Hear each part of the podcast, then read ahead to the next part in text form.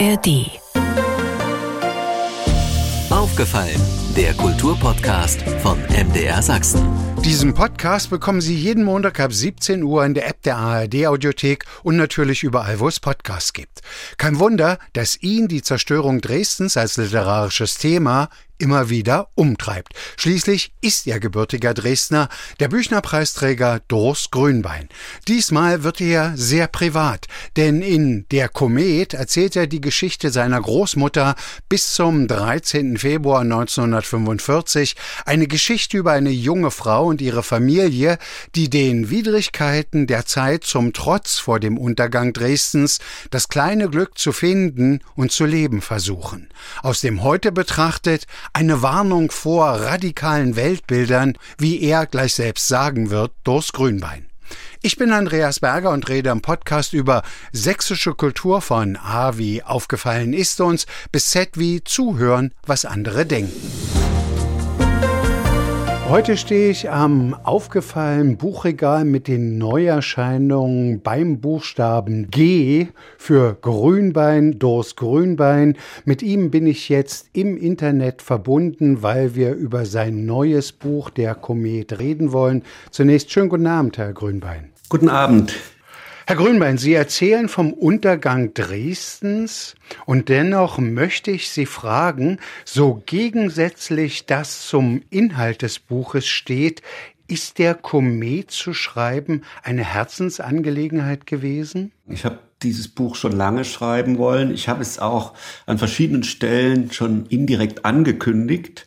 Die Frage, die sich mir nämlich gestellt hat, schon mal viel früher in einem Text, da bin ich sozusagen mit meinen Leuten in diesem Luftschutzkeller 45 und frage mich, wie sind die da hingekommen? Wie hat es so weit kommen können, dass die ganz zum Schluss da bibbernd im letzten Hemd sitzen in ihren Kellern und eben darauf warten, dass die Stadt zerstört wird?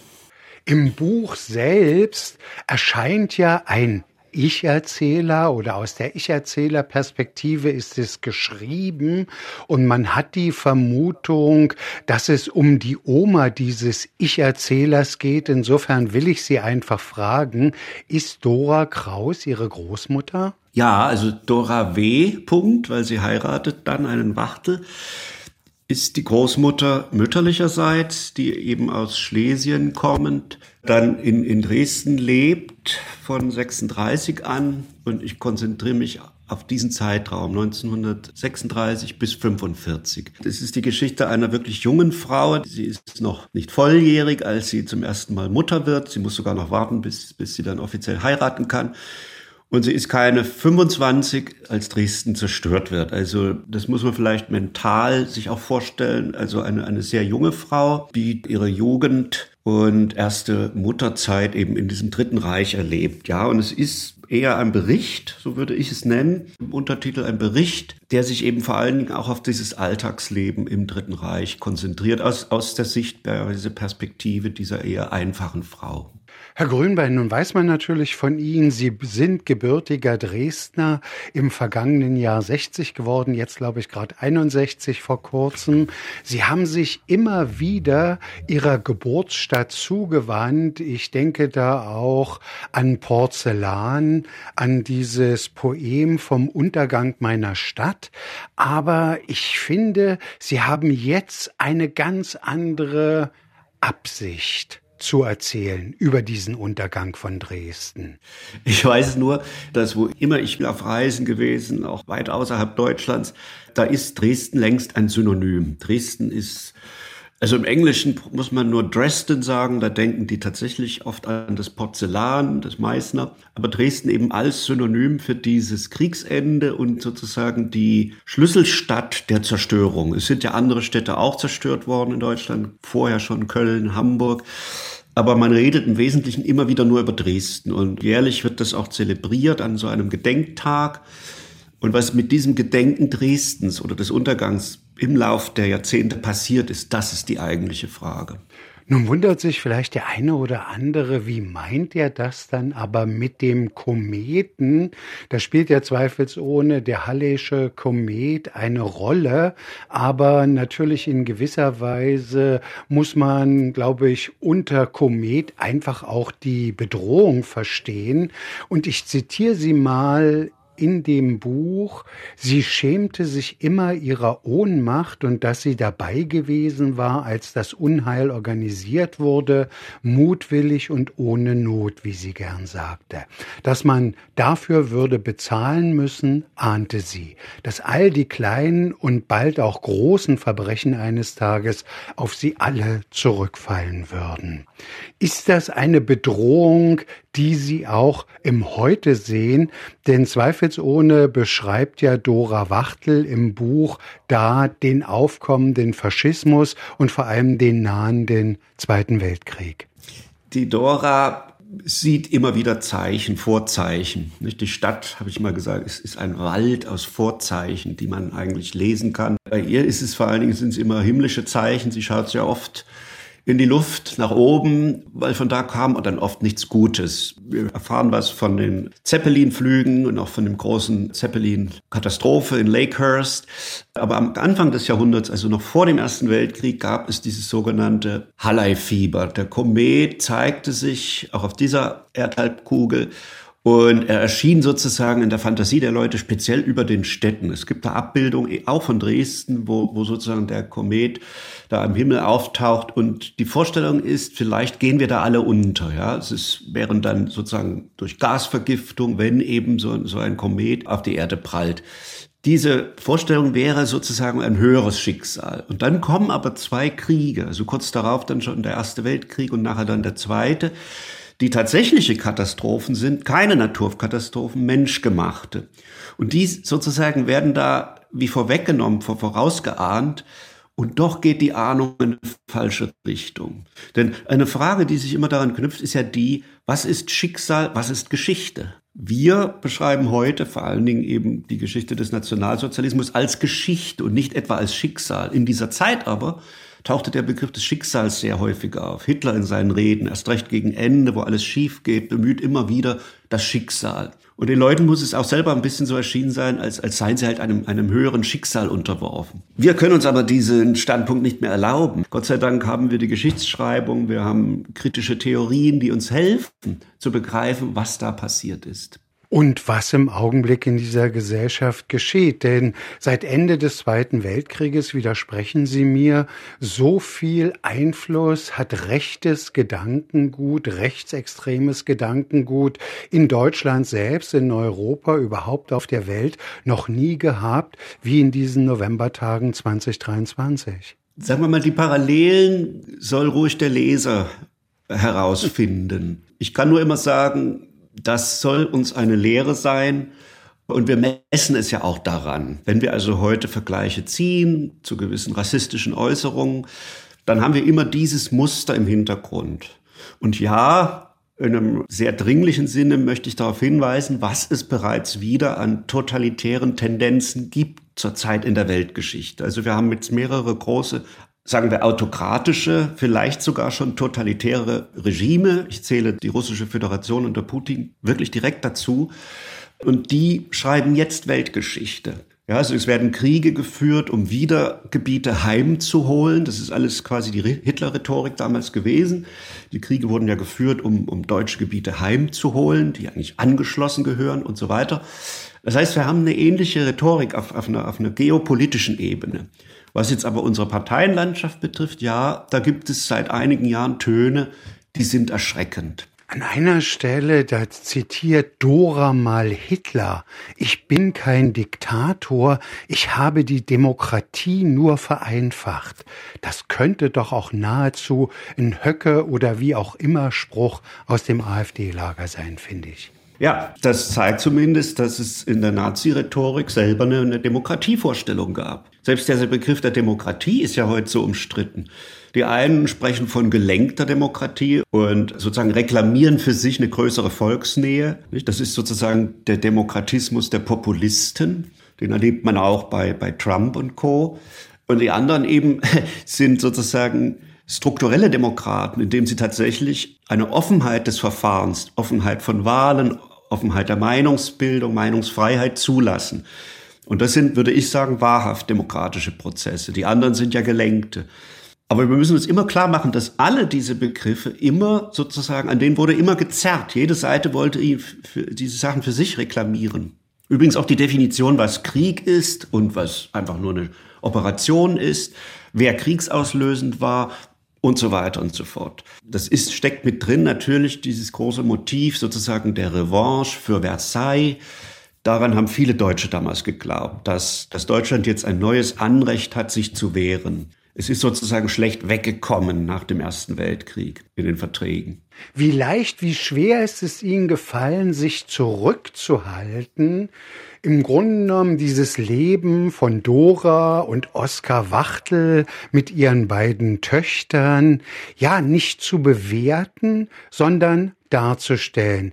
Denn das ist ja eine Familie und natürlich im Mittelpunkt steht die Dora. Das ist eine Frau, ja, da würde ich jetzt sagen, die das Leben liebt und die versucht, all diesen Widrigkeiten im Alltag zu trotzen, irgendwie ihr kleines Glück zu finden und das Leben sich und ihren Lieben so liebenswert als möglich zu machen. Sie wäre was mal bei, bei Flaubert genannt wird, ein einfaches Herz, ein einfaches Gemüt und trotzdem kriegt sie natürlich viel mit. Und ja, sie bemüht sich im Wesentlichen um den Haushalt. Sie ist froh, dass sie dann nicht noch berufstätig sein muss. Das erledigt der Mann für sie, der eben an dem großen Zentralschlachthof arbeitet. Auch dieser ganze Komplex des Schlachthofs spielt eine große Rolle im Hintergrund. Und mir ging es die ganze Zeit eigentlich um, um, um, um so eine Dialektik des Historischen und des Privaten. Es gibt viele private Kerngeschichten, die eben überliefert sind in, in dieser Familie. Das sind sozusagen die privaten Facetten des Ganzen, die das tragen. Aber es gibt auch immer eine historische Ebene. Und es gibt die Stadt selber sozusagen als einen der Protagonisten. Es dreht sich auch tatsächlich um Dresden als, ja, als handelnde Person gewissermaßen. Die Stadt hat sozusagen auch eine, eine aktive Funktion darin. Und das muss ja in den 30er Jahren wirklich eine tolle Stadt gewesen sein, weil Sie wie ich, wir sind beide Nachgeborene aus den 60er Jahren. Wir kennen es maximal von Fotografien, aber was Sie für ein Bild von Dresden vor dem Auge der Leserin und des Lesers erstehen lassen, ist ja eine Stadt, die pulsiert, die Kunst verliebt ist, die auch sicherlich in manchem glaubt, dass sie was Besseres sei als manch andere Stadt. Aber es muss schon eine sehr reizvolle gewesen sein zu dem Zeitpunkt. Wenn man recherchiert, es ist zum Beispiel extrem viel Kulturpolitik da getrieben worden. Das, man hatte sich geeinigt, dass, dass Dresden halt so ein Juwel ist. Es gibt Theaterfestivals, es gibt große Ausstellungen.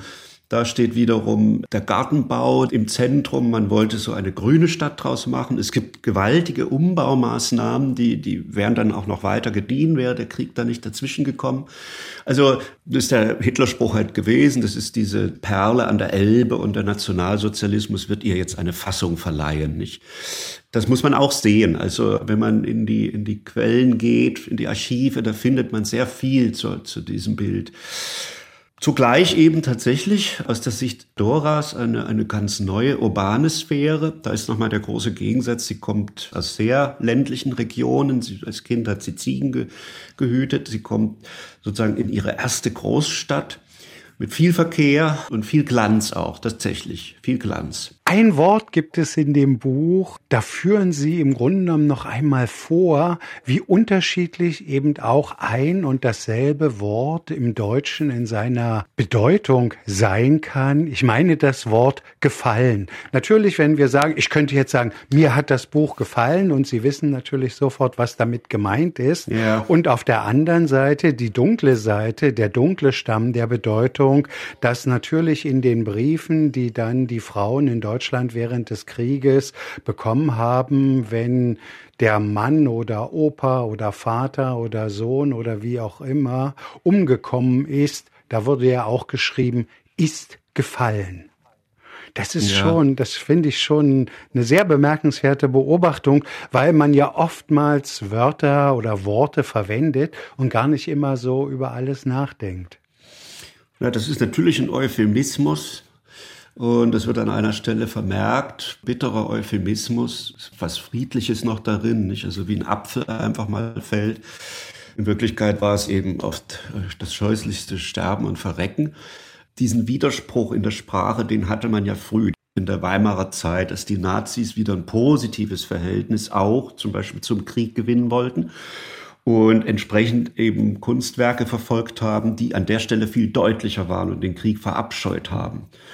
Und dann kann ich darauf hinweisen, der Dresdner Romanist, Jude Viktor Klemperer mit seiner berühmten Schrift von der LTI, der hat ja genau diese diese Sprachregelungen im Dritten Reich untersucht, gezielt. Und der ist immer eine große Inspirationsquelle. Übrigens auch was heutigen Sprachgebrauch betrifft. Ja, Klemperer stellt ja fest, wie sehr zum Beispiel technisches Vokabular in, in die Alltagssprache der Nazis einsickert. Also sowas wie Spuren, ja, das ist ein positiver Begriff, wenn etwas spurt. Übrigens auch Gleichschalten. Gleichschalten muss man wissen, ist im Dritten Reich ein positiv besetzter Begriff. Goebbels ist immer ganz froh in seinen Tagebüchern, wenn er wieder an irgendeiner Stelle irgendwas gleichgeschaltet hat. Das kommt wiederum aus der technischen Sphäre. Von solchen Fundstücken hat Klempere viel. Und man konnte sie ja auch fortsetzen, dann über die Zeit des Dritten Reiches hinaus. Er hat das versuchsweise gemacht, ist aber dann doch nie erschienen. Es fing ja in der Ulbricht-Ära schon, ging es ja munter weiter mit, mit Sprachregelungen. Und auch heute werden wir auf solche Fundstücke stoßen, ja. Herr Grünbein, nun kennen wir Sie natürlich in erster Linie als Lyriker, als Mann der Gedichte, der natürlich auch hin und wieder ins Erzählerische kommt. Aber warum war jetzt die Geschichte tatsächlich etwas, wo Sie gesagt haben, das kann ich nur im Erzählerischen, im Berichtenden aufschreiben? Naja, weil es eben unendlich viel mehr Material zu bearbeiten galt. Das macht man nicht in einem Gedichtzyklus jetzt.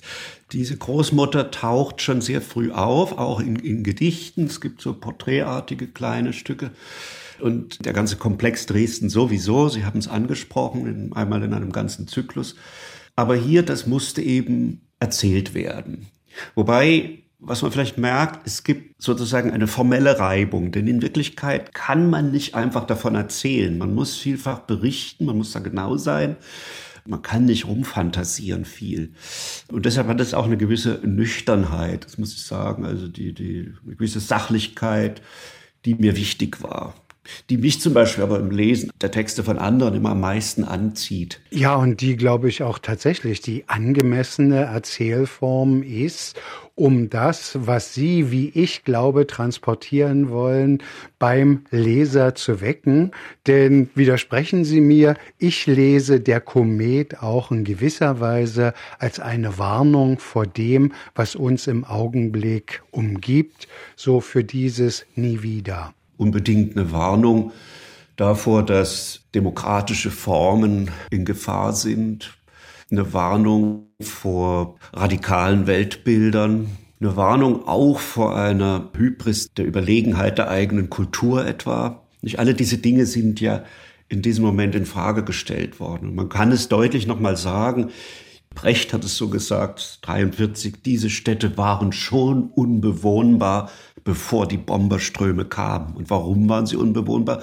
Weil mit ihren Bewohnern etwas nicht stimmte. Da muss ich vielleicht noch auf eines hinweisen. Es gibt natürlich im Kern einen grunderzählerischen Impuls, nämlich, wenn man so will, das kleine Glück im Unglück. Diese Leute haben am Ende nichts von ihrem Leben noch retten können als das pure Leben selbst. Es war alles verloren.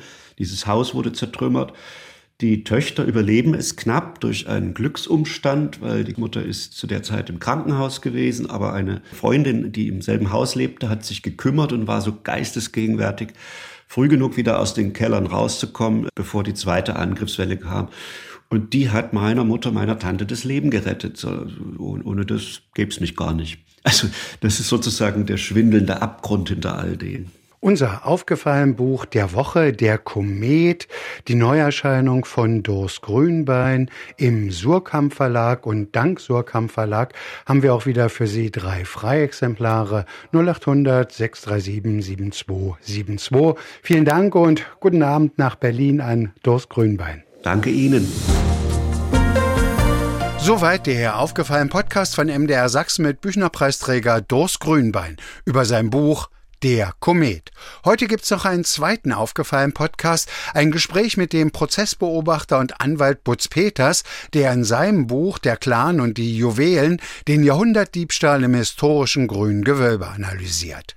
Den aufgefallen Podcast bekommen Sie jeden Montag ab 17 Uhr in der App der ARD Audiothek und natürlich überall, wo es Podcasts gibt. Und aufgemerkt, RBB, SWR und MDR haben sich zusammengetan, um den 100. Geburtstag des Radios zu würdigen. Zu hören im Podcast Radio macht Geschichte, ebenfalls in der ARD Audiothek am Start.